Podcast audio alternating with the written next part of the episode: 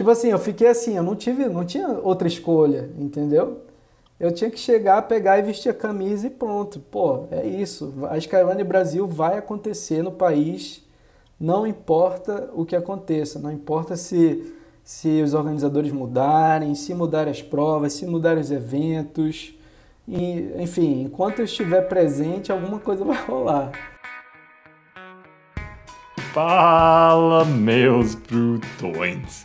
Seja bem-vindo no outro lado, onde a gente vai viajando e explorando as trilhas vastas da sua mente, com que com duas pernas e uma grande vantagem de correr. Tudo bem, galera? Gente, essa semana é o feriado preferido de mim dos, dos Estados Unidos. Hum, eu vou comemorando muitos feriados dos Estados Unidos aqui no Brasil, mas essa é uma eu gosto. Gosto de comemorar com minha família e Thanksgiving. Então, eu quero te agradecer, gente. Agradecer para todas as coisas de bom que me dá. De feedback, de ah, compartilhar as trilhas comigo e explorando essas esse chão lindo a gente tem e explorando as trilhas vastas da, da sua mente. Gente, tudo de bom. Eu vou, vou cozinhar um peru clássico e provavelmente piqui também, só para jogar a toco maneiro, a tempero maneiro dentro desse Thanksgiving. Gente, hoje, nossa, eu não sei, eu tinha uma, eu, talvez você já ouviu eu falando essa história, mas no, esse ano eu fui para Jaraguá Sky, o, o, o evento espetacular lá na Santa Catarina, e gente, eu abri meus olhos muito para esse negócio de skyrunning. Eu sabia que estava, tipo, skyrunning na Europa, eu sabia que estava chegando e crescendo aqui no Brasil, mas nesse evento foi, eu, eu vi tantas coisas que não, eu vi as, muitas sementes plantadas durante essa, essa, essa fim de semana.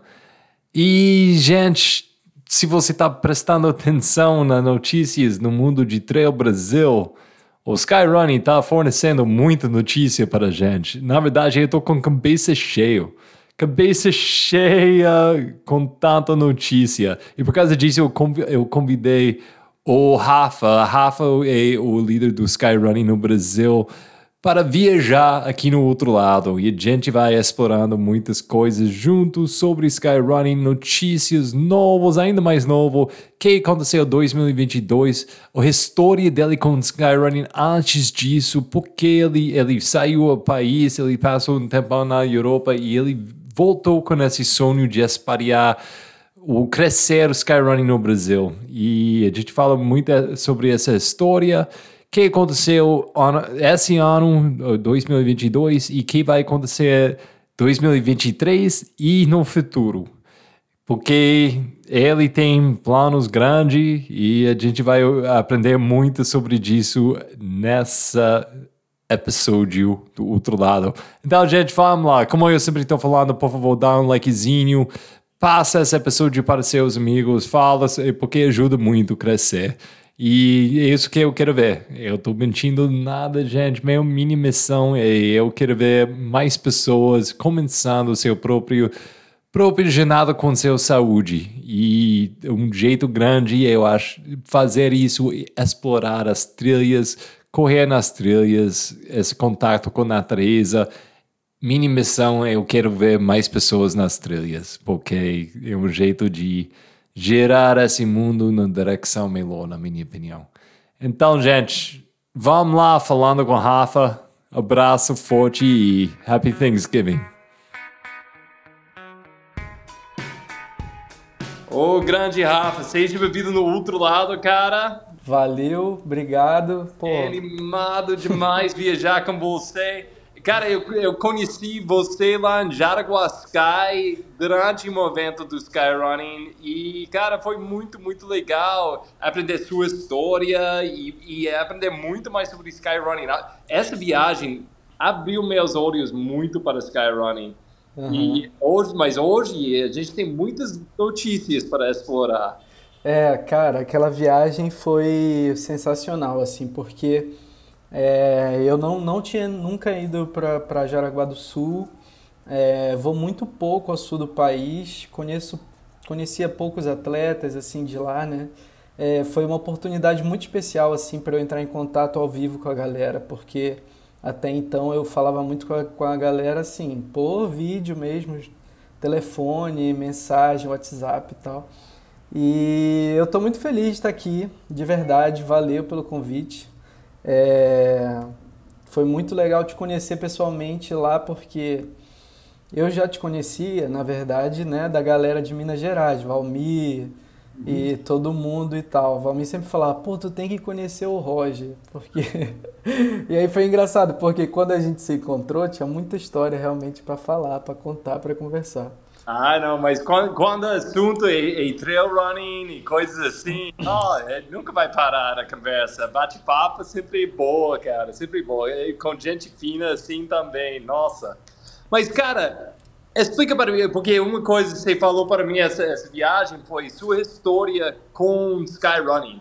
Que eu adorei, cara. Tipo, como que foi que você descobriu skyrunning? É, então, a minha história com Skyrunning ela é muito engraçada, assim, porque ela é muito inesperada mesmo. É, foi a, até a história da Skyrunning Brasil, da federação, tudo foi muito, foram coisas que aconteceram ali, como a galera costuma dizer ali no flow, né? É, mas eu sempre fui um corredor, assim, desde criança, é, treinava, competia em atletismo e tal, é, desde oito anos de idade, então sempre fui ligado a esse meio aí da corrida, mas eu sou de Belém, que não é um lugar que, que tem montanha, né? Belém é no meio da Amazônia lá, não tem, é um lugar plano. Então eu tive contato com a corrida de montanha aqui no, no Rio de Janeiro, depois de eu me mudar para cá, já adulto, com 23 anos de idade. O meu chefe lá da residência médica, quando eu fazia ortopedia, porque tem isso também, né? Eu não sou, sou cirurgião e tal, não tem nada a ver com a organização de prova, com essa coisa da federação. Mas enfim, vim fazer residência médica no Rio, ortopedia e traumatologia, e o meu chefe era corredor e corria montanha. Me convidou um dia para fazer um treino com eles lá e eu comecei ali a correr trilha, montanha, etc. Logo depois eu já fui para uma prova com ele em Chamonix, ele e a esposa. E aí eu conheci esse meio louco da galera de do trail running, ultra trail, etc e tal. E já fiquei com aquela piração ali do alpinismo, porque quando você chega em Chamonix, né, para muitos brasileiros já tiveram lá nos eventos do TMB, você chega ali e, e vê de cara o Mont Blanc e você fica com aquela imagem assim, marca mesmo na hora assim te marca, tipo, pô, preciso ir lá no topo, sei lá. É uma coisa que você tem vontade de ir, entendeu? Lá, no, lá em cima. E aí nessa eu comecei a pesquisar, né, essa, um esporte entre né, treinamento de alpinismo e tudo mais. Comecei a me interessar, descobrir o skyrunning. E aí pensei de imediato, pô, vou, vou me lançar nisso aí. É, na época eu costumava ir muito para Itália, para Suíça para fazer alguns treinamentos mesmo como médico. E e aí eu comecei a descobrir esses circuitos, eventos e provas e tal. Me interessei demais pelo skyrunning, ao mesmo tempo que na época eu estava me experimentando no ultra trail. Então eu também já fui dessa galera daí das 100 milhas por uns 5 anos, não faço mais deixo essa tarefa aí para ti. Mas foi, foi bem curioso, assim. Depois que eu comecei no Skyrunning, as coisas evoluíram muito rápido, assim. Eu fiz uma, uma temporada com muitas provas, me testando, assim, todas as modalidades, vertical, Sky, Sky Ultra. E para mim era um descobrir esse desafio atlético, né? Que era muito complexo e, e gostei comecei a, participar aí dos circuitos. E aí que vem as histórias engraçadas, né? Porque logo no início, na minha, no primeiro VK, eu estava na minha largada do, primeiro, do meu primeiro VK, que foi na França, lá em Val d'Isère, em Face de Bellevard. É um, é um dos VKs assim, mais, mais clássicos, um dos primeiros inventados, né?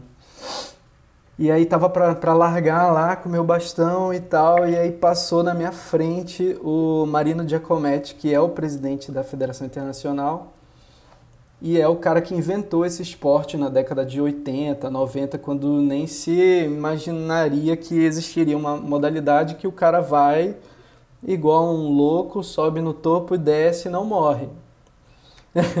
ele vai, sei lá, a 6 mil de altitude, desce pro vale e é isso aí. Não é... Foi, foi mais uma galera de escaladores, né?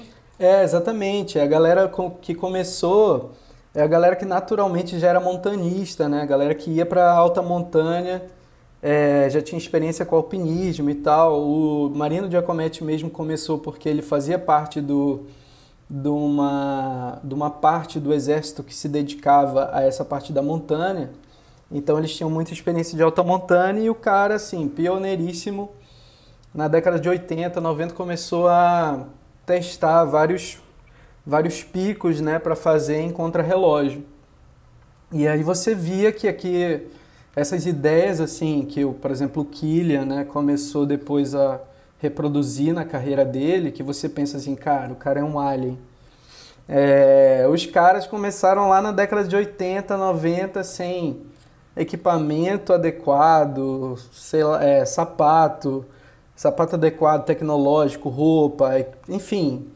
Era uma coisa realmente muito extrema e não tinha essa segurança e visibilidade, né, ou que a gente tem hoje em dia, né, essa facilidade da, do, do, de dados, de transmissão de dados, de GPS, de que o cara tá lá no topo. Não, o cara subia, se ele ia descer, ninguém sabe, se ele ia... Então, assim, para mim essa história por si só já era muito fascinante, eu queria participar daquilo de alguma forma. É... E o Marino Giacometti passou na minha frente no meu primeiro VK e eu nunca tinha visto ele pessoalmente, né? Eu dei uma pirada na hora, eu gritei assim, caralho, Oh, desculpa, não pode palavrão, né? Não, pode, pode, fica à vontade. Mas eu gritei real em português, eu falei, caralho, Marino Giacomelli. aí ele olhou assim, sem entender nada, assim, aí eu falei, porra, é, é uma lenda viva, assim, quando você vê real, né?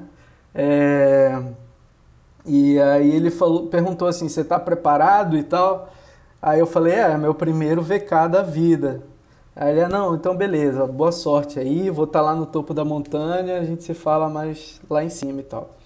E aí começou a minha história, a amizade com ele, com a galera da Federação Internacional e tal, curiosamente. Dessa forma bem é, inesperada, né? É, e a partir daí depois veio muito, muitos projetos assim loucos, né, e alucinantes dentro do Skyrunning, porque também eu fui morar uma época lá na Itália trabalho e aí, quando eu tive essa oportunidade de trabalhar mesmo, né, estava trabalhando como cirurgião lá, fazendo uma pós-graduação, o Marino Giacometti a, e a vice-presidente, que é a esposa, falaram, bom, então agora você pode fazer a temporada inteira do ano, já que você está aqui, né, é, do circuito, e aí eu fiz é, 20 provas assim numa temporada. Foi um negócio alucinante. E outros projetos assim de alpinismo. Então, devo muito da minha história, de tudo que eu aprendi, de, seja de skyrunning, alpinismo, a essa galera lá da Itália. É, inclusive, todo, quem me ensinou, assim, eu aprendi o alpinismo alta montanha lá mesmo, com os italianos, o pessoal do Socorro Alpino Italiano e tal. É, então, assim, minha história toda tá lá, até minha história profissional como cirurgião também, boa parte, é, devo muito a eles, assim, então foi... Os caminhos se cruzaram aí em algum momento e foi muito... Foi muita coisa legal que aconteceu. E, que, e, como que foi a comunidade aí? Explica-me, porque, nossa, é quase um sonho se está explicando aqui para mim. É. Tipo, você caiu dentro uma galera assim e tinha essa oportunidade de passar um tempão com eles. Como foi essa, essa comunidade? Olha, que... para mim, eu até hoje me pergunto assim, o que que rolou realmente? Sei lá, não sei se eu queria tanto aquela parada ali que as coisas foram acontecendo, né? É, eu tinha essa essa coisa do, de quando eu fui a primeira vez aos Alpes, eu vi o Mont Blanc e fiquei com aquela coisa assim, pô, preciso escalar isso aí. E, e depois comecei a ver os projetos assim, no, no, nos Alpes de montanha de 4 mil metros que a galera já tinha escalado e tal, fiquei naquela, naquela fissura para fazer vários, vários picos, né? É, e assim, a comunidade do Skyrunning, ela é, ela é um pouco menor do que a comunidade do trail, digamos assim, né? É, são pessoas muito desconhecidas aqui no país, porque não é um esporte muito popular. É, mas a gente tem esses ícones aí, que é o próprio presidente, né, um dos caras mais feras do, do esporte. Os caras das antigas tem o Bruno Bruno, é, Fábio Meraldi, que é um cara que até hoje, na época ele é, era o Killian e até hoje o Killian nunca bateu o recorde dele de tempo, por exemplo, no Monte Rosa. O recorde ainda é desde 94 do Fábio Meraldi. É, e, me, e conheci muito, na época eu tinha 20 e poucos anos, também conheci muito a galera é, que estava participando do circuito internacional, dos campeonatos, etc., que era uma galera meio ali entre 22 e 30 anos de idade.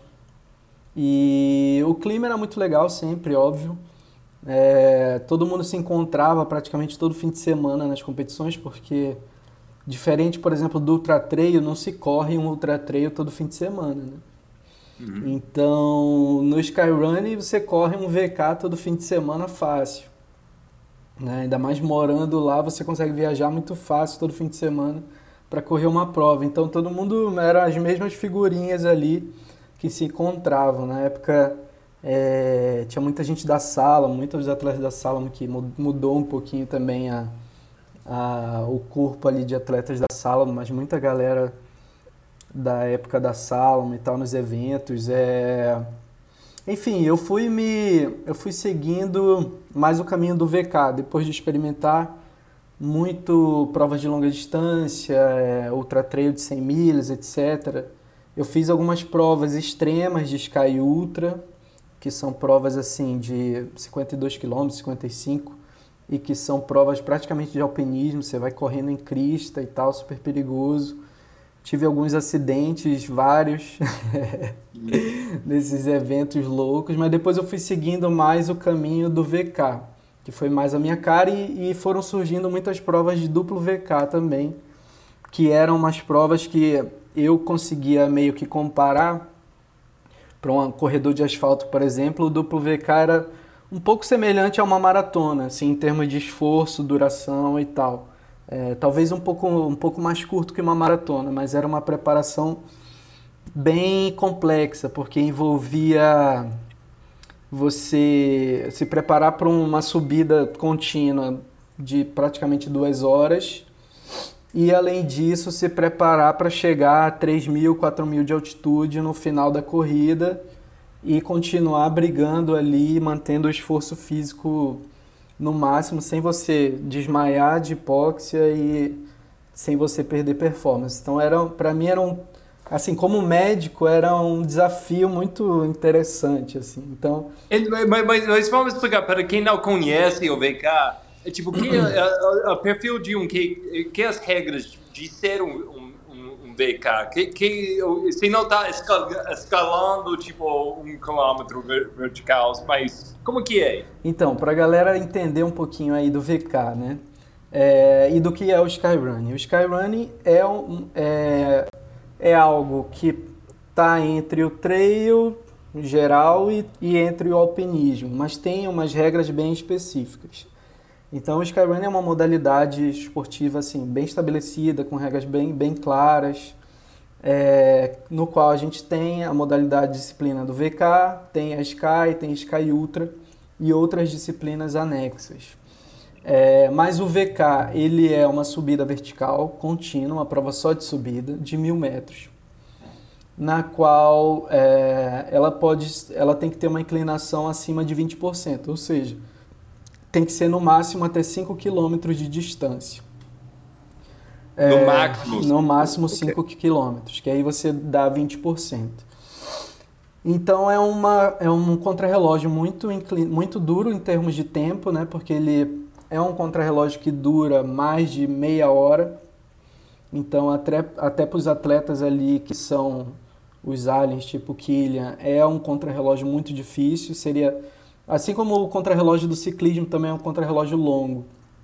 É, então, em termos de esforço, é muito difícil, que você tem que sustentar um esforço máximo por 40 minutos a uma hora, digamos assim, é, só de subida e muito inclinado e por vezes muito técnico, muito exposto. Então tem as variações técnicas, né? Alguns VKs são muito curtos, tem prova de VK que chega a ter 1.7 km de distância lá na Itália.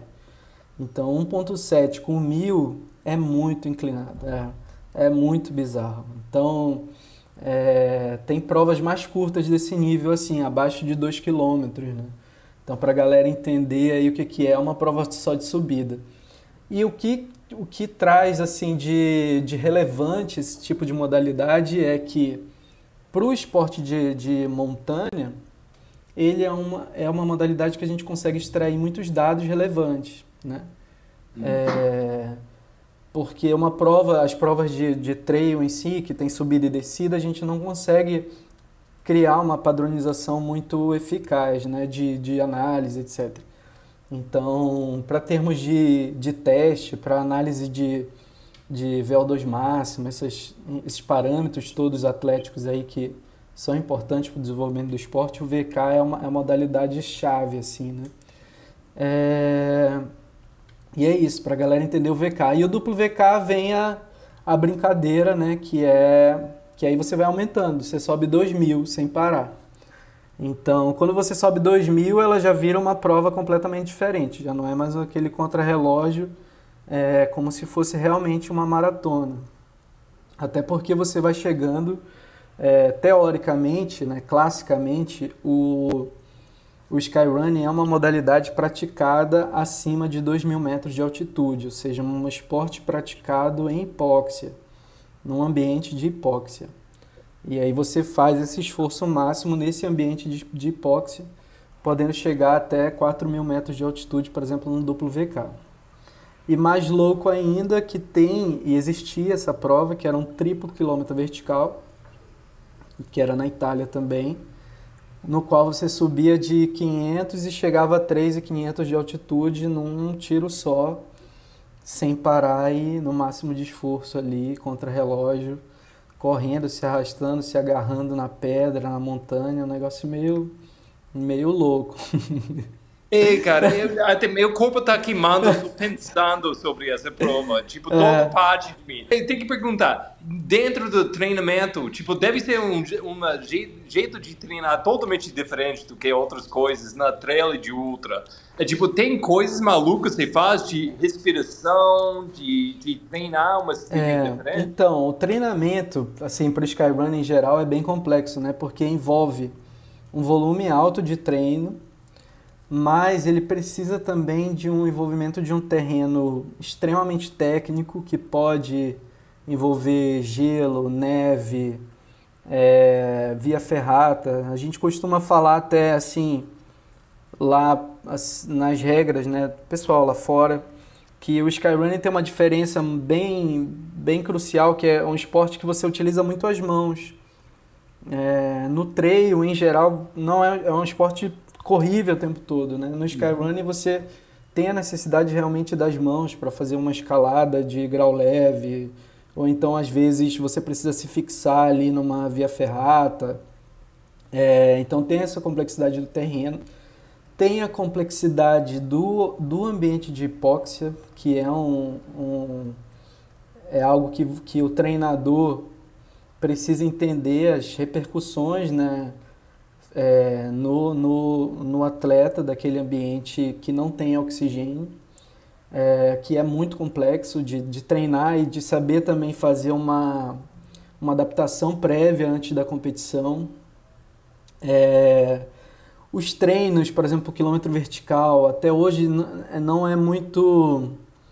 É, não se tem um, um, padrão muito, muito geral do que se fazer, né? mas Existem os treinos de tiro nas zonas lá de VO2 máximo, zona de treinamento anaeróbico, zona de, de, de zona 6, é, então treinos de intervalados super curtos, de 10 a 30 segundos, enfim, em terrenos muito inclinados. A gente tinha uma recomendação assim constante de treino lá, né? Porque eu morei lá, treinei com a galera, que era tentar treinar o máximo do tempo nos treinos intervalados em terrenos de entre 30% a 40% de inclinação.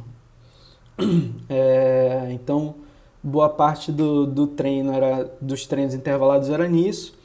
E eu tentava fazer as rodagens também acima de 2.000 metros de altitude. Então, o que eu costumava fazer era subir ou de teleférico ou caminhando acima de 2.000 de altitude e fazia as, as rodagens ali já nesse ambiente de hipóxia. Mas é muito difícil, né? Para quem não, não tem é, acesso a uma montanha de 2 mil metros de altitude, é muito complicado. Que é o que acontece aqui no Brasil com a maioria dos atletas, né? É, então é, é, muito difícil de planejar, assim. A gente está com um desafio muito, muito grande com esses atletas novos aí da modalidade no país. E mas, mas, vamos voltar disso, mas eu quero voltar, tipo, você estava na Itália, você tinha essa, essa, essa, temporada, essa época da sua vida surreal, você estava você tava morando com a família do Skyrunning, você, tava, você ficou na casa deles? Não, é, eu, okay. eu trabalhava em Verona. É, Verona okay. fica bem próximo das Dolomitas e um pouco próximo dos Alpes. É, fica ali... Não fica mais próximo das Dolomitas. Então eu tava tra... Não, então, você está lá vivendo o sonho dos maioria dos corredores de trail no mundo, tipo fora da, fora da, dessa situação, a resta está sonhando de viver que você estava vivendo. E você volta para o Brasil, como foi isso? Porque eu, eu vou chutar, você voltou com muitas ideias, é. tipo, não, eu quero fazer coisas malucas, é. que eu mas você volta, você, como foi essa vivência para você, explicando isso para uhum. pessoas? Porque é difícil para outras pessoas pega a mesma visão uhum. de você. Como foi? É, bem, antes de voltar também, logo quando eu me mudei para a Itália, eu morei três meses em altitude mesmo. É, no lado italiano do Mont Blanc, em Courmayeur, mas num refúgio lá no alto. Então, foi uma experiência muito, muito boa, assim, de treinamento. É, foi muito extremo. Depois eu cheguei no hospital lá para trabalhar, eu tava igual um, um, como é que se diz, um náufrago. tava com o cabelo gigante, assim, barba gigante, todo queimado de, de radiação de, de, de alta montanha e tal. E os caras, é você mesmo que vem trabalhar aqui. Você foi o, o médico hippie das trilhas. É, exatamente. Então você foi o, o dirtbag, o dirtbag médico. É, eu tive, não, eu tive que tive que entrar no banho tosa lá no primeiro dia já porque levei uma chamada. Mas enfim, eu trabalhei lá é, em Verona e depois, em um dado momento, eu resolvi tirar férias no Brasil. Falei assim, cara, tô cansado. É, o trabalho estava muito pesado também eu fa... o meu contrato ia ter uma interrupção de, de, de quase seis meses. Então eu pensei assim, pô, vou tirar umas férias no Brasil, dar um relax, é, ver minha família, meus amigos, ver o que está rolando por lá e tal. E aí eu vi, voltei para o Brasil. Nisso eu voltei para o Brasil, a ideia não. Eu ia realmente voltar para a Itália. É, o meu voo para a Itália era dia 8 de março de 2020. É, e aí veio a pandemia. veio a pandemia e mudou tudo, mudou todo essa, esse rolê é, da minha vida, né? Então, de forma bem inesperada. Óbvio, todo mundo, mas graças a Deus aqui tô, sobrevivi ao Covid. É, mas quando eu voltei para o Brasil, óbvio, eu estava cheio de ideias, né? Eu já tinha contato com o Valmir, com o Ricardo Tourinho, né? A gente já tinha trocado muitas ideias porque o próprio Marino Giacometti e o pessoal lá da, da Federação Internacional falou comigo e tal. Eles chegaram assim, pô, tu conhece o Ricardo Tourinho lá do Brasil e tal? Aí eu falei, cara, não conheço, é, nunca, não sei quem é e tal. Sei quem é das provas, ele é organizador de provas e tal. Aí eles falaram, não, porque ele agora é membro da federação. O Ricardo Tourinho propôs entrada como membro em 2017. E eles me falaram do Tourinho em 2018. É, é, porque agora ele é membro e tal, tá organizando um evento lá e tal. Seria legal vocês trocarem uma ideia para se conhecerem, etc e tal. E aí foi. Eu comecei a contactar o Tourinho, mas ele, na época ele era super ocupado, cheio de evento e tal. A gente não se falou muito. Mas aí, no fim de 2018, eles pediram novamente para eu falar com o Torinho, porque o Torinho tinha conseguido a licença e a sanção para fazer o Campeonato Sul-Americano de Skyrunning no Brasil pela primeira vez. E eles falaram, cara, você tem que falar com o cara porque vai ser legal, vai ajudar com certeza. É, ele tu dá algum panorama real assim do que é o Skyrunning aqui alguma coisa assim, né? Porque o Torinho não tinha ido pessoalmente lá em nenhum evento, nenhum evento de campeonato mundial, nada disso, e eu já tinha participado de vários. É, e aí eu realmente comecei a me reunir com o Torinho e com o Valmi, a gente começou a trocar ideias assim sobre isso. O Valmi também já tinha ido com a galera do Juvenil é, duas vezes para a Europa, para o Campeonato Mundial do Juvenil, então já tinha uma noção de que era o Mundial. É, e aí foi, foi aí que meu caminho se cruzou com o do Valmir e do, e do Tourinho com essas ideias. Mas nem passava pela minha cabeça a questão da federação, de estar como presidente, de estar com essas ideias assim, tocando esse barco. Assim, eu era realmente só um atleta apaixonado pela modalidade, estava ali envolvido naquele meio por uma questão de, de enfim, estava vivendo a minha vida lá no Skyrunning, né? Mas nada acontece por acaso. É, eu acho que foi legal a troca de ideia. Depois eu voltei para o Brasil justamente na época do, do Campeonato Sul-Americano. É, eu voltei uma semana antes do Campeonato Sul-Americano e voltei com as medalhas oficiais, as medalhas de ouro, é, prata e bronze. E para pouca gente eu contei essa história, mas eu vim igual uma caixa forte né, da Itália. Eu vim no avião eu falei, caralho, se me roubarem, fudeu. tipo assim, eu fiquei, cara, se me roubarem isso aqui, porque eu, eu moro no Rio, né? E eu fiquei assim, cara, eu vou sair do hum. aeroporto, vou pegar um táxi, um Uber, sei lá. Se me roubarem isso aqui, fudeu demais. Acabou minha vida. Eu não vou conseguir mais olhar na cara de ninguém, assim. Já, já pensou? Medalha oficial de ouro, para ter bronze lá da galera na minha mão. E aí Fui para lá para o sul, para Curitiba, levar essas medalhas e ajudar lá o Torinho no evento da forma que eu pudesse e tal.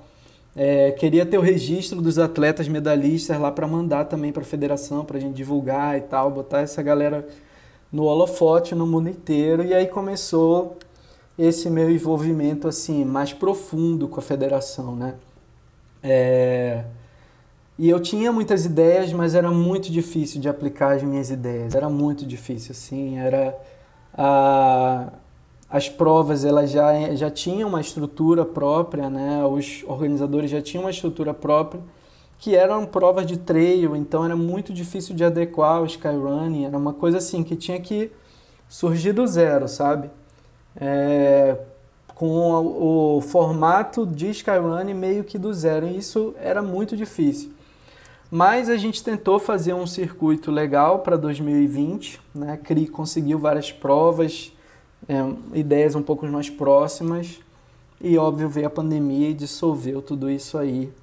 E agora a gente está ressurgindo e sobrevivendo a tudo isso que passou, acho que de uma forma muito legal, muito positiva, porque Ei, porque isso, isso, você plantou a ideia, mas você não tinha que executar essa ideia, né? aquela 2020 que eu estou entendendo. Então, você plantou a ideia, você, agora você tinha, depois você tinha mais tempo para essas sementes. É, exatamente. tipo, é, o que aconteceu na verdade é que nesse período da pandemia, o Tourinho parou de ser organizador de prova é, e em um dado momento ele me falou, cara, eu não consigo mais dar conta da federação, se você quiser, pode tocar aí, enfim. E aí eu fiquei, bom, tá bem, vamos ver, né? E aí eu conversava com a galera, foi todo mundo debandando. É, todo mundo, pô, enfim, não dá mais para fazer parte, etc. Valeu. O próprio Valmir tinha o projeto pessoal dele, de Cambotas e a Supercopa, a revista, é, o bebê que ele estava esperando o Matias. Ele falou, cara, não dou conta. Aí eu falei, bom, tá bom, beleza. Vamos ver o que eu consigo. Enfim, eu fiquei eu fiquei 2020 inteiro assim, eu falei, pô, o que, que eu vou fazer, né? Não tem nada para fazer, não sobrou uhum. ninguém, uhum. é, sobrou nada. É, vamos ver o que, que vai dar. É, aí eu. Mas eu acho que é muito interessante que isso não tirou sua energia.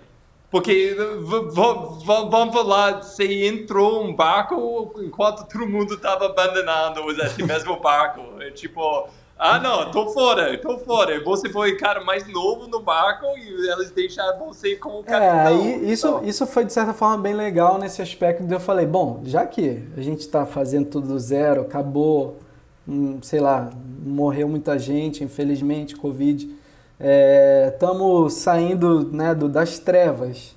Vamos começar do começo certinho, como é o Skyrunning, no formato legal, e vamos ver se isso dá certo é, se a gente vai ter né, atletas que queiram participar disso e óbvio com a perspectiva de, de fazer alta performance em eventos mundiais. Né? Então eu mudei o foco completamente da, da federação, que antes era uma organização de organizadores de prova, né? Então cada um tinha sua prova, seu, seu, seu peixe para vender ali, eu entendo, obviamente, é, faz parte do, do, da dificuldade comercial que é o esporte no país, é um esporte muito difícil.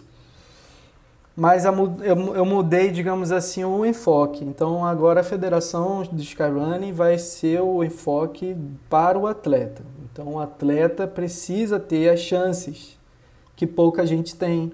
Né? Eu fui privilegiado, por exemplo, por muita coisa. É, por ter a chance de ter trabalhado lá, por né, ser, ter feito amizades que, que me ajudaram, que me, me, me formaram como um atleta de alta montanha, etc. Mas eu pensei assim, cara, o atleta tem que ter a chance. Ele vai ter a chance e vamos ver o que, que vai dar. Mas o foco vai ser esse, uhum. o foco vai ser o atleta. Em segundo plano, a organização e os seus interesses é, próprios de uma organização né, desse porte que tem o um interesse de, obviamente, é, rendimento. E, e aí nisso, cara, eu dei muita sorte de novo, porque eu acho que por onde eu passo eu tenho sorte pra caralho, porque é, veio a Débora e o Michael conversar comigo e com ideias legais, assim, é, já pensando no time da seleção brasileira e óbvio eles são profissionais altamente capacitados. É, e com muita energia também, né? A Débora, eu acho que eu sou ligado no 220, mas a Débora também está no 210 ali. Então, a gente começou a criar umas ideias muito boas. É, o Rian da Insanity já tinha as provas no formato da Skyrunning, porque ele começou com a Skyrunning, mais ou menos assim. E é um cara muito visionário, de alta montanha, assim, de explorador mesmo está vendo assim hoje de, depois desse ano assim o quanto que ele conseguiu criar nesses eventos para que as pessoas tivessem essas experiências na montanha. No mestre Álvaro já era uma prova consagrada né? Já tinha estava acontecendo há muitos anos mas depois veio o Forno Grande que é uma prova muito alucinante e agora está vendo o Caparaó. Então eu tive apoio de, de, desses dois inicialmente né? A turma do Sul e a turma do Espírito Santo e a gente conseguiu, aos trancos e barrancos ali, emplacar umas ideias muito legais. Eu consegui o sonho da minha vida, que era conseguir um, um quilômetro vertical aqui no Brasil, é, que o pessoal lá de Minas já tinha realizado durante a pandemia, que foi em 2021, se eu não me engano. É, não conseguiram ir até o topo por conta do mau tempo, né? Mas a gente não conseguiu fazer um evento oficial mas eu, eu tava assim, desde 2018 falando pra galera, tem que fazer o VK no Brasil, tem que fazer, tem que fazer. Pô, todo mundo dizia, isso não vai dar certo. Pô, não vai ninguém, ninguém vai curtir, não vai rolar, etc. Beleza, a gente fez em abril no Mestre Álvaro, bombou.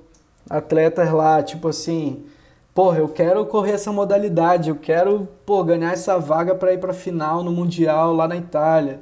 E aí foi essa febre, entendeu? Então, é, pô, eu tenho, tenho muito que comemorar, assim, muitas conquistas esse ano, assim. Finalmente deu certo. Ei, eu quero falar sobre isso, destaques de 2022 para você, porque isso foi, isso foi, já tinha umas coisas de skyrunning, mas isso, e esse ano colocou skyrunning na mapa de todos os corredores pelo país, eu acho. Me, dá, me deu um susto lá na Jaraguá Sky, tantas pessoas que estavam lá, viajou até, até outro estado só para participar na, na quilômetro vertical. Isso para mim, isso que no início quando eu falei abriu meus olhos, uhum. foi isso. É tipo, oh meu Deus, eu acho que essa, essa galera tá tocando é. alguma coisa e as pessoas tá virando maluco. A pessoa a, a, e a galera tá, tá pegando essa virose de skyrunning é, muito acho rápido. Que foi uma febre muito rápida, assim. Eu, eu acho que a gente conseguiu o carisma assim dos atletas do, de trail, de montanha aqui no país, de corredores que eram do asfalto e agora querem correr um quilômetro vertical, acho que foi uma eu eu assim imagino, né, que tenha sido uma identificação e tal, sabe? Tipo, viu a federação e falou, porra, essa federação me representa. Pô, olha os, olha os caras indo lá pro mundial, olha, pô, evento vindo pro Brasil, etapa do campeonato internacional então eu acho que rolou essa identificação de tipo, cara, a gente. Ele, é, a federação está conseguindo dar visibilidade para eles, assim, no intuito de, de carreira, pô, tô conquistando isso. E aí dentro desses. Você está criando um palco, você está criando um palco para esses atletas que merecem, tipo, dar uma performance e, e, e vai, vai atrair mais atenção de pessoas de todo é, lado. E eu, eu acho. acho que os pontos altos assim de conquistas, porque a, a, Federação Internacional veio também esse ano muito ativa depois do, do Covid, veio assim com força total. Então, no ano de 2022, a Federação Internacional realizou cinco campeonatos internacionais oficiais, cinco. Então é muita coisa para um ano, né, um ano só, muita coisa mesmo. Então a gente teve no início do ano o Campeonato Mundial de Sky Snow. Depois a gente teve o Campeonato Mundial Juvenil, Campeonato Adulto. Depois a gente teve a final do Campeonato VK Open, que aconteceu em vários países, 10 países, sendo três na América do Sul, sendo um Brasil, lá no Espírito Santo. E a gente teve agora o Campeonato Mundial de, de Subida de Escada, em Dubai. É, infelizmente não tivemos. É, de é, isso faz parte da Skyrunning também, para quem não sabe.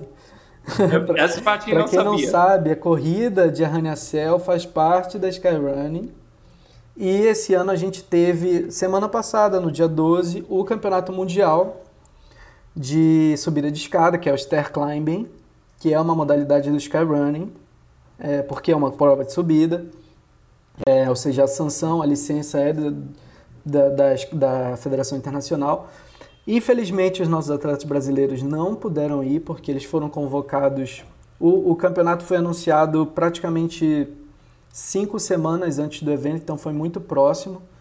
É, a gente ia mandar a Mica e o André Mapa, mas de última hora eles não conseguiram o patrocinador para levar porque ficou realmente muito em cima da hora. Mas tivemos cinco mundiais. E aí a gente no primeiro mundial do, de inverno de Sky Snow foi o Daniel, um garoto do juvenil, que representou lá o Brasil, mas depois de lá no juvenil já foi um time com 16 atletas, é muita gente. Isso na, foi na Espanha, Andorra, né? Em Andorra. É, e aí, em Andorra também, a gente teve a presença da comissão técnica, Débora, Maicon, Fernando. O Fernando fez o curso de árbitro internacional da ISF, então ele é o primeiro árbitro internacional da América do Sul. Depois eles voltaram lá para o Mundial de Adulto na Itália, 18 atletas, time completo, uma das maiores delegações do campeonato. É, num dos maiores mundiais, assim, o mundial teve 35 países, Então, assim, foi recorde de participação de países e o Brasil estava lá com 18 atletas.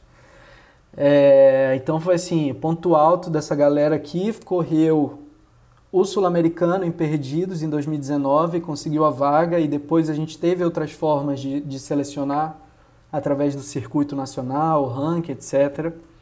Mas foi uma participação expressiva. Depois a gente teve o, a final do VK Open, que foi o Sandro Arcanjo e a Lina Bell lá, e a Lina Bell ficou em terceira, melhor do mundo. É... Então, e depois não conseguimos mandar ninguém pro, pro campeonato de Arranha-Céu porque não, não, não rolou patrocínio, mas se você for ver, assim, foi um negócio assim, o, é o salto que o meu, o meu salto, a minha ideia era um salto até a Lua, a gente foi lá para Marte. Tipo assim, é, foi, foi foda. Eu achei... Foi, foi. E as, as provas 2022 que fez parte do, do Sky Running, é, tinha Jaraguá Sky, o, o Itatiaia, o Evolution. Isso, teve, teve Perdidos. Perdidos, teve o Mestre Álvaro. É... Mestre Álvaro. E não, não todos eles, então, com a, quilômetro vertical foi e teve, Mestre Álvaro. É, teve também é, Forno Grande. Ah, com o quilômetro vertical não teve, não teve perdidos e não teve em Itatiaia. Uhum. A gente teve só três uhum. VKs. O, o de Jaraguá foi uma prova de vertical lá no, no, no Pico das Antenas, né? Se eu não me engano, como é que é o nome? É, é o Desafio é, o Lorde, que é no né? asfalto. Mas agora, para 2023, no Campeonato Brasileiro, eles vão fazer um evento na trilha é, e óbvio com a mais, mais próximo das especificações do VK, mais inclinado. Mas é, tivemos três, três provas de vertical, sendo duas delas verticais, quilômetros verticais oficiais. Né? Para quem não estava lá na Forno Grande e não participou dessa prova, eu espero que muita gente possa vir, porque para mim, eu participei, eu corri lá é, com a galera, foi muito louco porque eu tive a sensação assim, tipo, cara, tô na Europa fazendo uma prova de VK difícil pra caralho. E aí agora a gente tem realmente a arena pronta para essa galera se especializar, experimentar, né? Tipo, saber se gosta, se quer, é, se, se tem a ver a modalidade com. Né? A gente tem atletas muito versáteis no país, né? A galera que corre ultra trail, mas também ganha a prova de mais curta. É, então, assim, foi, foi assim, muita coisa. Muito, águas rolaram, muitas águas rolaram. demais, demais. Então, falando disso, vamos mudar para, para ano que vem. Porque esse calendário tá. Cada vez que eu estou abrindo minha Insta, tem notícias saindo, uma, uma, prova nova, uma coisa nova. É tipo, o que, que tá rolando em então, 2023? 2023, a gente já veio com um formato mais é, a gente fez 2022 aos trancos e barrancos, mas agora a gente está mais é, com uma, uma, algo que faz mais sentido na cabeça assim de uma linha, linha cronológica ali de alta performance, né? Então a gente já está na época de pré-temporada agora, a gente está praticamente é, sei lá, 12 a 16 semanas antes dos primeiros eventos. Então já tá, a galera já tem que começar a ralar e, e botar o pé na, na montanha. Porque a gente vai começar em fevereiro com o nosso training camp. E o training camp vai ter a primeira etapa de VK. É, vai ser. E onde vai rolar esse training camp? Então, vai, que é um, Passa 4. Passa 4? Um VK lá chegando a mais de 2 mil. E o nosso training camp é a ideia de juntar os organizadores, os treinadores, os atletas, para todo mundo ali entender o que é o Skyrun, o que vai rolar em 2023 e como você deve se preparar. Né? Vai ser uma troca de ideias bem importante ali para quem está dentro dessa modalidade Skyrun. É, e quem, óbvio, vai tocar essa parte técnica vai ser a Débora, que é, que é a chefe da, da seleção brasileira, da comissão técnica, né? E com a ajuda do Michael, do De Agostini, do Fernando. E a gente vai fazer esse training camp já atrelado vai ser no carnaval atrelado ao nosso primeiro VK. Aí beleza, fevereiro. Em março já começa o. Para fazer parte desse VK, você tem que fazer parte do, do training camp também, uma coisa separada. Então, vai poder ser separado ou junto. É, o atleta pode ir só para correr o VK, não precisa também é, participar do training camp. Então, vai ter as duas opções. É, daí a gente vai Legal. começar o nosso circuito brasileiro, que é um circuito com seis provas. Só que aí, em paralelo, a gente vai ter a primeira edição do Campeonato Brasileiro, pela primeira vez, Campeonato Brasileiro de Skyrunning, e a, e a segunda vez o Campeonato Sul-Americano de Skyrunning, que a sede vai ser no Brasil. E aí, eu, fazendo um parêntese antes aí, que é, isso também é uma coisa bem legal que, que, que eu queria falar, Não, é porque é... É, eu, que, eu, como federação, membro, né, eu queria trazer um evento oficial para o país e que fosse o brasileiro. O que a gente mais quer pô, popularizar é, é, é, como em todos os esportes tem, esporte olímpico tem o brasileirão, tem, enfim. E aí eu vim com essa ideia ousada, né? Mas os organizadores sempre estão com o pé atrás comigo, né? Porque eu tô sempre com ideia louca. Mas, mas eu cheguei, galera. É a hora agora. A hora é agora. A gente tem que fazer o Campeonato Brasileiro de Skyrunning. O Campeonato Brasileiro de Skyrunning vai botar todo mundo que é atleta de alta performance de Skyrunning para um duelo direto. Então é a forma mais fácil e mais, digamos, real da gente medir a performance temporal ali daqueles atletas. Então é, é tipo a prova da vida, do die, né? É, e a galera tipo, Ih, será que vai dar certo? Pô, como é que a gente vai fazer isso? Não vai emplacar, será e tal. Aí, enfim, ficou uma coisa meio assim, faz, não faz. Eu falei, ó, oh, galera, eu vou fazer. Essa ideia eu vou fazer. Não sei onde, não sei quem que é o organizador vai comprar essa briga aí, mas eu vou fazer. Aí, cara, demorou, sei lá, duas semanas, já estavam os organizadores ali. Pô, quem vai ser sede do brasileiro e tal, e a gente vai conseguir finalmente fazer agora na Jaraguá. Então, a, a diferença, porque muita gente tem dúvida, né? Ah, pô, o que, que é o campeonato e o que, que é uhum. é o circuito? Muita gente tem dúvida, isso. muita gente fica com isso sem entender. Então, o Campeonato Brasileiro, ele é essa ideia do atleta querer a medalha de ouro, entendeu? Eu quero ser o medalhista de ouro do Brasil nesse esporte, eu quero ser o melhor naquele ano, naquele campeonato.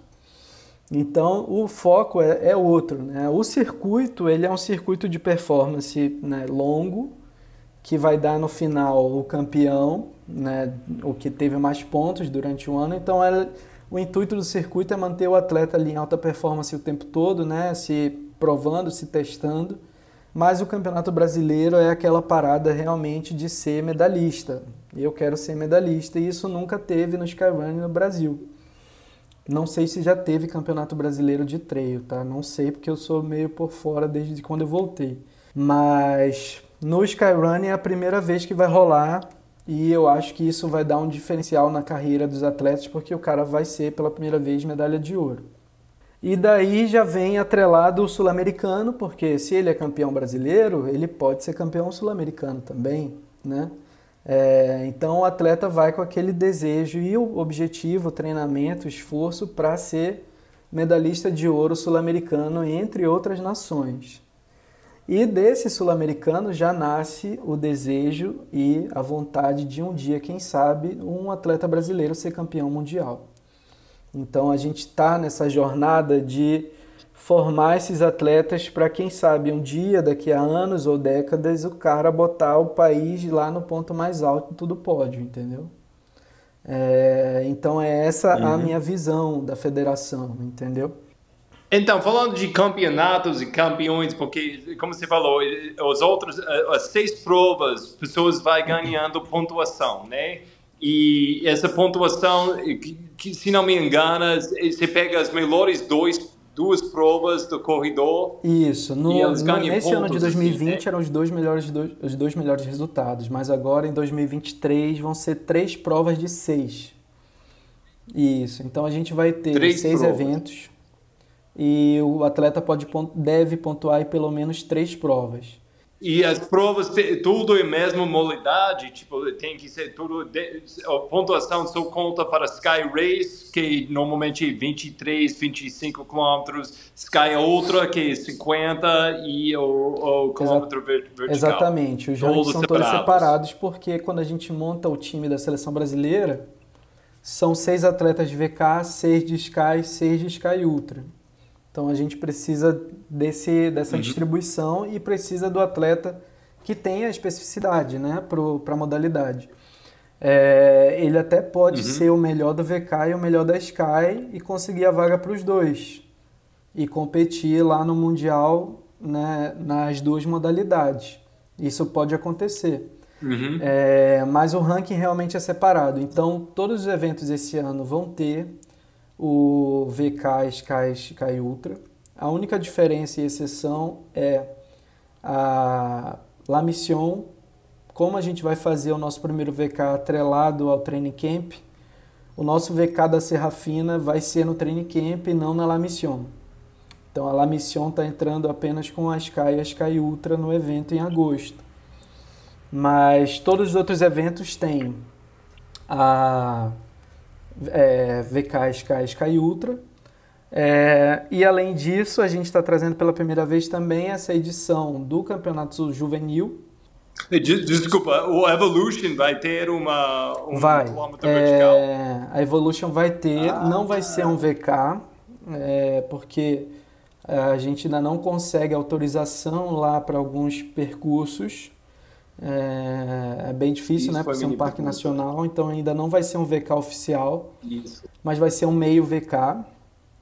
É, assim como no Alto Caparaó, também é- a gente tem uma restrição por ser parque nacional de percursos, então o VK de lá tem 6,5 km, então não é um VK oficial. O VK da Jaraguá também não chega a mil, chega a 800 e pouco. É, então a gente fez essas adaptações, mas os terrenos em praticamente todos vão ter esse formato de inclinação bem íngreme, acima de 20%, para a gente formar o atleta ali de especificidade, né? É, mas a gente vai ter essas exceções aí nessas provas, que não são um VK oficial. E agora, daqui em frente, a seleção brasileira para Mundial vai ser baseado com essa pontuação. Isso, Ah, então o que, que vai acontecer? Isso é bem difícil também de explicar, porque é, E vai devagar, porque não, eu, eu, eu sou um corredor não tão, É, tão não, esperto, mas para a galera que está morrendo de dúvidas, tem os, os, os regulamentos lá na nossa página do Instagram. Então o cara pode baixar o PDF, ler lá e reler como ele deve fazer. Então, um ponto importante: o brasileiro vai terminar de selecionar o time para o sul-americano. Então, o sul-americano já tem oito atletas, faltam 10. Então, o brasileiro vai determinar esses novos 10 atletas. Do sul-americano para o Mundial de 2024 é um tempo muito longo, é praticamente mais de um ano. Então, não dá para a gente selecionar um time todo no sul-americano. Então, a gente só vai selecionar o atleta brasileiro que for medalhista de ouro. Então, teoricamente, seis vagas se todas as medalhas de ouro foram, forem, forem ganhas por, por brasileiros. O restante das vagas de 2024 para o Mundial, a gente vai disputar no próximo Campeonato Brasileiro, que vai ser no ano que vem, em março. É, e aí vem quem vai poder disputar essas vagas. Vai ser a galera top 20 do ranking. Então você participou do ranking 2023, você está no top 20, você vai poder ir no brasileiro disputar essas vagas para o Mundial. É, o funil é assim, é estreito, entendeu? Infelizmente. Porque em qualquer esporte é assim, em qualquer esporte olímpico, você ir para o Mundial, para a Olimpíada é difícil. Né? A gente precisa realmente que o atleta esteja em uma, em uma boa forma para poder é, ter chances melhores lá, óbvio, né? E claro, a gente sabe que os atletas também têm outras prioridades, outros eventos, outras provas-alvo. Então a gente não quer que ele fique sobrecarregado durante o ano, então é, o atleta precisa fazer pelo menos três e é livre para escolher a sua temporada, como é que quer realizar. Tem atleta brasileiro que corre mais de 20 provas no ano, então acho que não vai três provas não vai ser tão crítico para todo mundo aí. Mas é isso, tem essa linha temporal que é uma linha mais ou menos de desenvolvimento de dois anos, né? De 2023 até 2024 com o próximo campeonato mundial. E enfim, a gente vai estar trabalhando aí todo dia em prol dessa galera. E sua comunicação, falando, tipo, porque a gente já está olhando para 2024. Na verdade, eu quero voltar só rápido com o Mundial. Quem está mudando na, no sentido de apoio? Isso, eu, eu posso imaginar, porque isso é uma coisa, tipo, e, e, você falou uh, esses obstáculos uhum. com os corredores, uh, calendário, uhum. trabalho, outras provas, mas a grande é. coisa é apoio para chegar lá Exatamente. e não é barato não. Então, tipo, olhando esse ano, tipo, a gente viu uma, uma tipo, como é, foi difícil para assim, os atletas está entrando é, na esquema? Eu acho que essa visibilidade da, do circuito, dos campeonatos oficiais, o campeonato oficial em si ele dá uma visibilidade diferente, né? Ele dá um dá um enfoque que é que tira o aquele peso de que de que está sendo um apoio para um uma projeto pessoal do atleta mas não, o apoio está sendo para o país, né? O atleta está indo lá representar o Brasil. Então o campeonato oficial ele muda essa visão, né? Eu acho que isso ajudou muito esses atletas esse ano. Os atletas tiveram muitas dificuldades para conseguir os, né, os fundos para viajar, mas eu acho que a gente foi muito, foi muito positivo na maioria dos casos. Por exemplo, a gente terminou de selecionar os atletas do juvenil em maio. E eles já tinham que estar tá lá em julho, dois meses depois, tinham que estar tá lá na Europa. Então, e atletas do juvenil, que estão correndo pela primeira vez na vida, desconhecidos. Uhum. Mas existe uma comoção é, social, né? né? A gente teve isso por parte da, deles terem conseguido, ah, por exemplo, os atletas de Passa Quatro conseguiram ajuda da prefeitura, muitos atletas conseguiram dinheiro com vaquinha. Então, isso muda um pouco o panorama quando você sabe que está mandando um time ali para um campeonato oficial. É, eu acho que isso, de certa forma, ajudou muito. É, depois veio a galera do adulto. Muita gente conseguiu também valores, é, digamos assim, somando valores, conseguiu e a gente conseguiu mandar 18 atletas pela primeira vez é, até então só tinham participado de mundiais, assim, participações individuais mesmo, nunca um time, né? E depois, quando foi pro VK Open, a mesma coisa. A Lina Bel teve muito apoio lá da cidade dela, o Sandro Arcanjo também. É, então isso, eu acho que o, essa forma é, dos campeonatos oficiais traz uma, um, um apelo né, governamental um pouco maior, entendeu? Acho que isso ajuda muito. E por isso que a gente conseguiu levar mais gente para fora esse ano, né? Mas você está você tá ouvindo, você tem, tem né, ideias, tipo, o sonho seria tipo, ah, não, o time nacional, o governo e talvez empresas vai apoiar e você vai mandar uns 15, 20 é. atletas. Lógico, isso seria um sonho. A gente pode falar isso e a gente é. pode solicitar disso, mas o prático é, é ano que vem, isso não vai rolar, é... provavelmente ano depois não vai rolar. Quem você acha que é o jeito que a gente oh, pode É uma coisa bem a longo prazo, essa, essa... é bem a longo prazo mesmo. É, é, pleitear essas verbas governamentais por documentos oficiais requer muito, muito tempo burocrático. Então a federação ainda está muito no início, a gente ainda tem uma modificação de CNPJ para fazer esse ano é, para que a gente consiga esses recursos. Então, é algo que vai demorar tempo aí, pelo menos, botaria pelo menos uns cinco anos, é, para a gente ter um, um, recurso mínimo, né? Para pelo menos mandar um ou dois atletas para o Mundial, sem, sem, sem ele tirar do bolso, né? É, mas é difícil, é algo que a gente está construindo também. É, faz parte do nosso, do nosso trabalho de, de, de construção aí.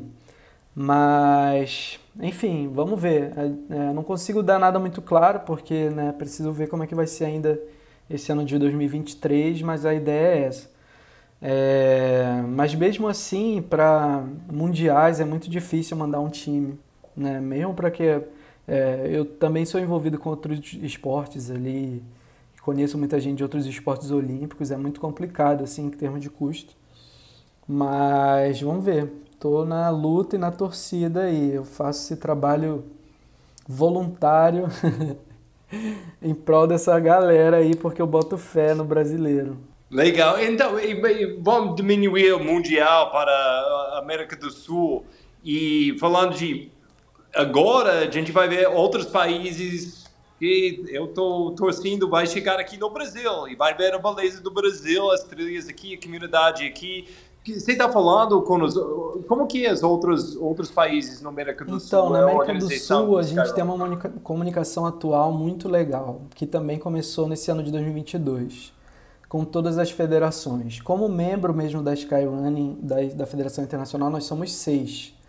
Mas no nosso grupo tem, muito, tem praticamente 11 países, representantes de 11 países do esporte de alta montanha, seja escalada, alpinismo, corrida de montanha, corrida de rua, etc.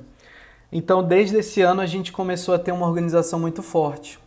Tanto que a gente conseguiu trazer o VK Open para três países, né? Na América do Sul.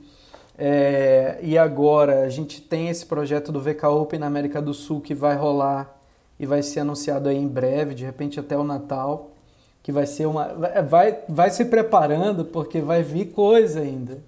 Ainda, ainda não acabou.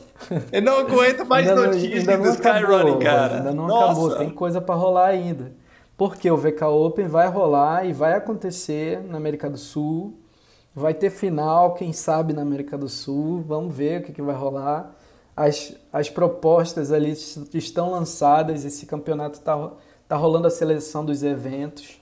Então tem coisa ainda foda para acontecer, mas é, a gente está com uma, uma união muito forte. A gente queria, no ano, de, no ano passado, a gente queria trazer um circuito sul-americano ou até pan-americano né, para cá para que a gente ajudasse a fortalecer esses atletas que têm dificuldade de ir para um, a Europa, né? tentar diminuir um pouco os custos. E disso está começando aí a surgir alguma coisa nesse sentido. Então esperem novidades sobre o VK Open, mas a galera da, da América do Sul tá, tá muito forte aí no Skyrunning. O pessoal do Chile, do Peru são bem engajados, assim como eu aqui no Brasil eu pego no pé dos caras também. Quem eu conheço nesse meio dos Skyrunner começa a pegar no pé, cobrar data, cobrar prazo. Ou, pô, manda teu evento lá, cara. O que, que tá esperando? Tá, pô, tá maluco? Manda teu atleta, sei lá o que, entendeu? Então, assim, ninguém tem paz do meu lado. Porque senão as coisas não acontecem também. A gente tem que botar lenha na fogueira. É, não, é outra coisa sensacional você estar atrás. Mas tem que perguntar, cara, quanto mais tempo você vai ser então... um médico também? Porque então, todo como mundo você se tá pergunta, né? Isso? Como é que eu consigo dar conta de tanta tarefa? É, olha, eu eu não, a minha carreira como médico cirurgião realmente é minha vida. Eu sou, modéstia à parte, eu sou muito bom realmente. então eu amo operar, eu amo mesmo, é minha paixão. É, como atleta profissional já tive meu momento muito bom, muito legal, já gostei. É, quero, tenho vários projetos de alpinismo para fazer ainda, é, de montanha de 4 mil metros, que exigem, óbvio, uma dedicação muito grande de tempo, mas é difícil dar conta, assim, principalmente porque eu não, eu realmente não, não faço renda de nada do, do Skyrunning, né? É, na verdade, eu invisto minha, o meu dinheiro nisso aí para acontecer, que é, enfim, para que a licença da, da federação seja paga anualmente, né? Tudo isso, assim, a galera acha o máximo, mas tem uma licença oficial, uma, uma sanção que deve ser paga anualmente, então os organizadores têm taxa pra caramba para pagar, é, não é fácil realmente. Mas eu não sei se eu conseguiria viver disso, é, eu acho que é impossível, acho que no cenário brasileiro é impossível ainda. É, vou continuar tocando o barco em prol desses atletas, mesmo sem receber qualquer ajuda financeira. Não é, nunca foi minha intenção, não, não, não é minha intenção, inclusive. Eu faço realmente esse trabalho porque eu acho que ficou um legado para mim que é de tudo que eu recebi também, é, de tudo que eu recebi da Federação Internacional, da, do, do que eu aprendi, do que eu vivi na minha vida por praticamente 4, 5 anos lá na Itália. Então, é, não que a gente tenha uma certa. a gente consiga pagar na mesma moeda, sei lá, mas eu, eu fico assim: se não fosse eu, o, o cara que foi o meu mentor, que me ensinou, que me ajudou, que me treinou, e, e o cara, pô, e, e, o teu país lá no Skyrun? Não tá? O que, que Tipo assim, eu fiquei assim, eu não tive, não tinha outra escolha, entendeu?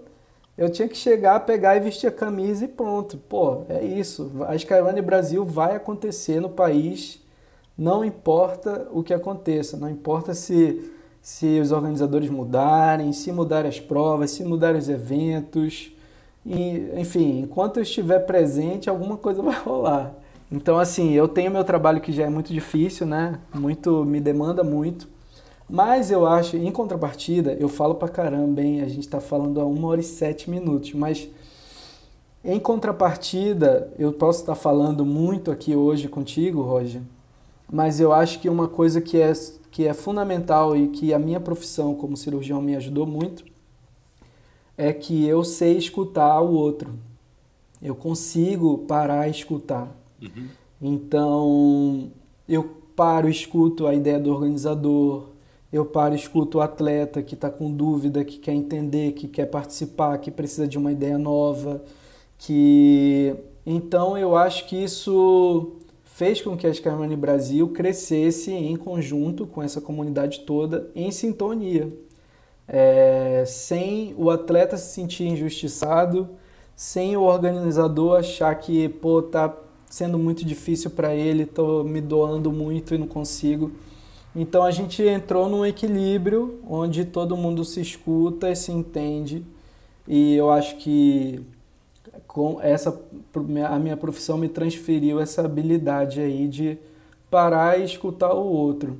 É, isso era difícil na antes porque era aquela coisa assim, cada organizador queria resolver o seu para casa e valeu, tchau, entendeu? Que uma coisa, eu acho que para ser um organizador de, de, de prova ou de coisa grande, assim, você precisa um pouquinho de ego, você precisa quer ser o chefe. Eu entendo esse perfil, mas vou falar, cara, de fora, olhando de tudo isso acontecendo, eu acho que, tipo, porque agora mesmo, mais no passado, tomara que está mudando, cada re região do, do, Brasil do trail tinha o dono. E tinha foi difícil conversar de organizar coisas. E tinha pessoas tipo não, nem é ego mas simplesmente sonhando grande se uhum. tinha dúvidas vai acontecer mesmo. E vou falar vou falar o seguinte tipo, pessoas que eu gosto muito é tipo o Rian o, o Mika e Debra é, não eles vai sonhando muito grande muito muito grande e ela está fazendo uhum. coisas fantásticas individualmente também.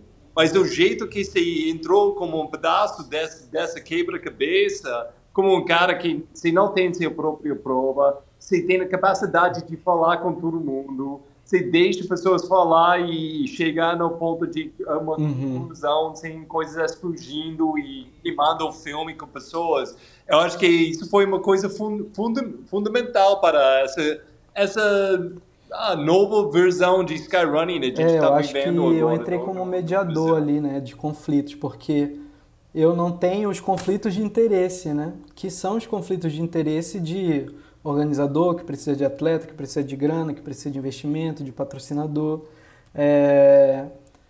Então eu acho que foi, foi uma coisa legal que aconteceu realmente eu, é, eu não fazer parte desse meio né, de organizadores. É não, não sou treinador de, de. Eu faço parte da comissão médica da Federação Internacional, né? Mas não, não faço parte de, de nenhum centro de treinamento de atletas, não tenho nenhum nenhum ego também de tipo assim, ah, é meu atleta que está lá representando no país, no mundial, não. Então estou fora dessas dessas questões, né? Então acho que ficou legal realmente essa sintonia que a galera teve.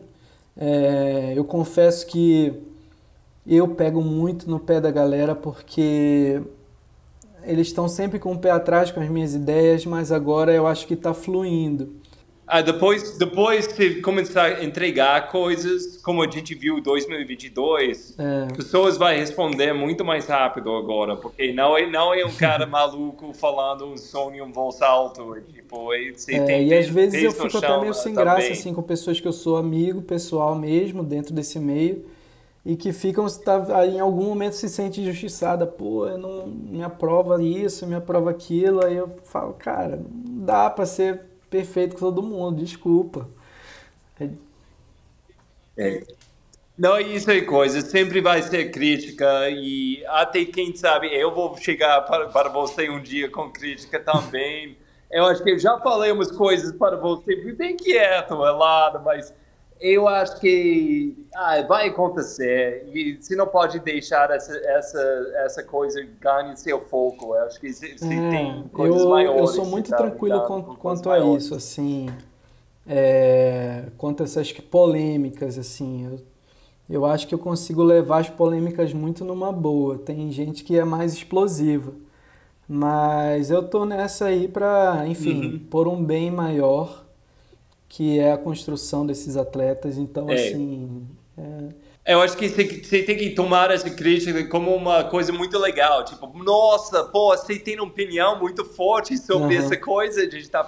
Muito legal. Que, muito uhum. obrigado que, para a sua opinião. É muito legal que você, vai chegar aqui com tanta, às vezes, raiva, mas com tanta energia por causa disso. Eu acho que é muito legal que pessoas se sentem investido na, na, na, causa. Eu acho que é muito interessante.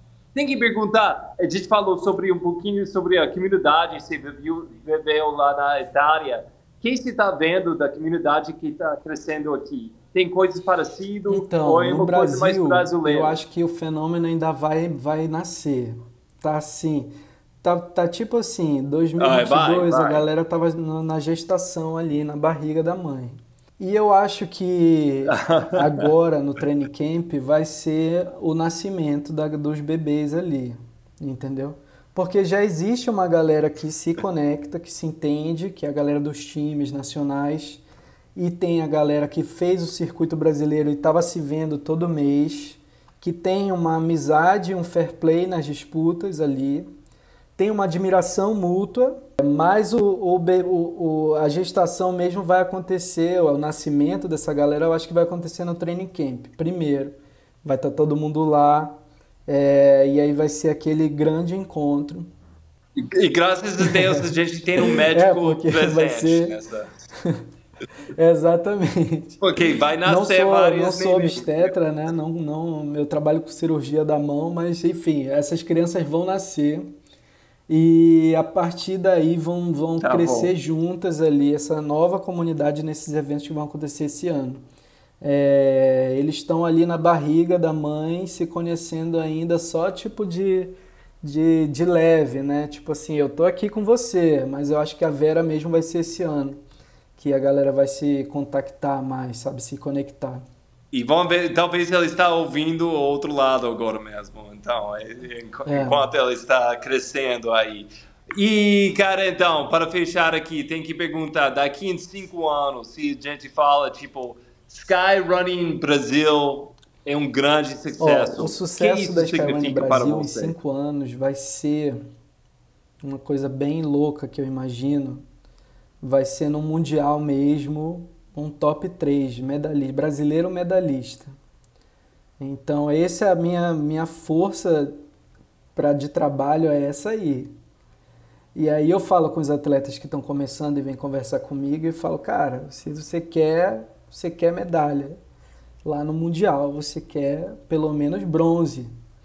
Então, esse para mim vai ser a representação máxima do nosso sucesso.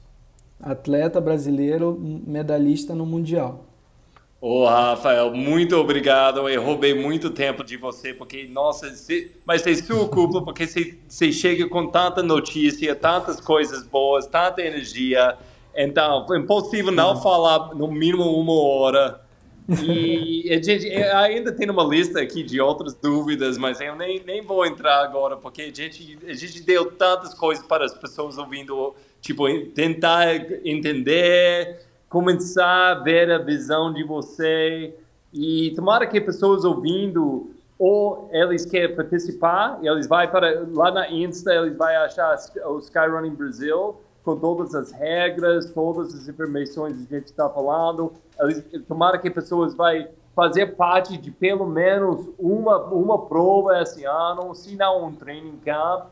E tomara que vai ser pessoas ouvindo que quer quer participar, tipo, na logística de, de tudo. E para fazer isso, eles podem ir atrás de você, eles podem te mandar um. Pode, uma, pode. Então, assim, tem. É, a galera aí que me conhece, já falou alguma vez comigo por mensagem, sabe que eu sou muito acessível, muito mesmo. É, tenho a maior paciência do mundo de parar, explicar. Então, o que eu mais quero realmente é que essa comunidade cresça, que a gente tenha mais torcedores também. Eu quero que as galera, a galera tem uma admiração grande por esses times brasileiros da seleção, é, que tem uma torcida mesmo fanática. Tipo assim, é orgulho nacional. É, eu queria que essa galera toda, que cada um deles tem uma super história para contar dessas vivências só de um ano, né? Do que essa galera viveu lá fora. Então, é, pode me contactar, tirar dúvida, mandar mensagem lá na federação. Às vezes eu demoro um pouco para responder, mas eu sempre vejo e retorno. É, então tô, tô aí presente, não sei como eu dou conta, mas estou dando conta. Maravilhoso. Rafael, muito obrigado pelo seu tempo e, e, sem dúvida você vai voltar, se você aceitar, obrigado, para viajar de novo no outro lado. pelos cotovelos. É... Ah, cara, nós dois, como eu falei, jo, jo, jogas gasolina de trilha, coisas boas, boa é. energia é. em cima então, de Então, é isso aí. A gente tem ah, muito, gente muito pano pra manga, inteiro. como se diz aqui, muita coisa para falar. Tem essas coisas que tu nem sabia que era Skyrunning, mas é. Então, me convida em algum momento que eu volto pra gente falar aí de modalidades, o que que tá rolando, beleza? Ótimo. Obrigado, meu Tem amigo. muito chão mesmo. para explorar.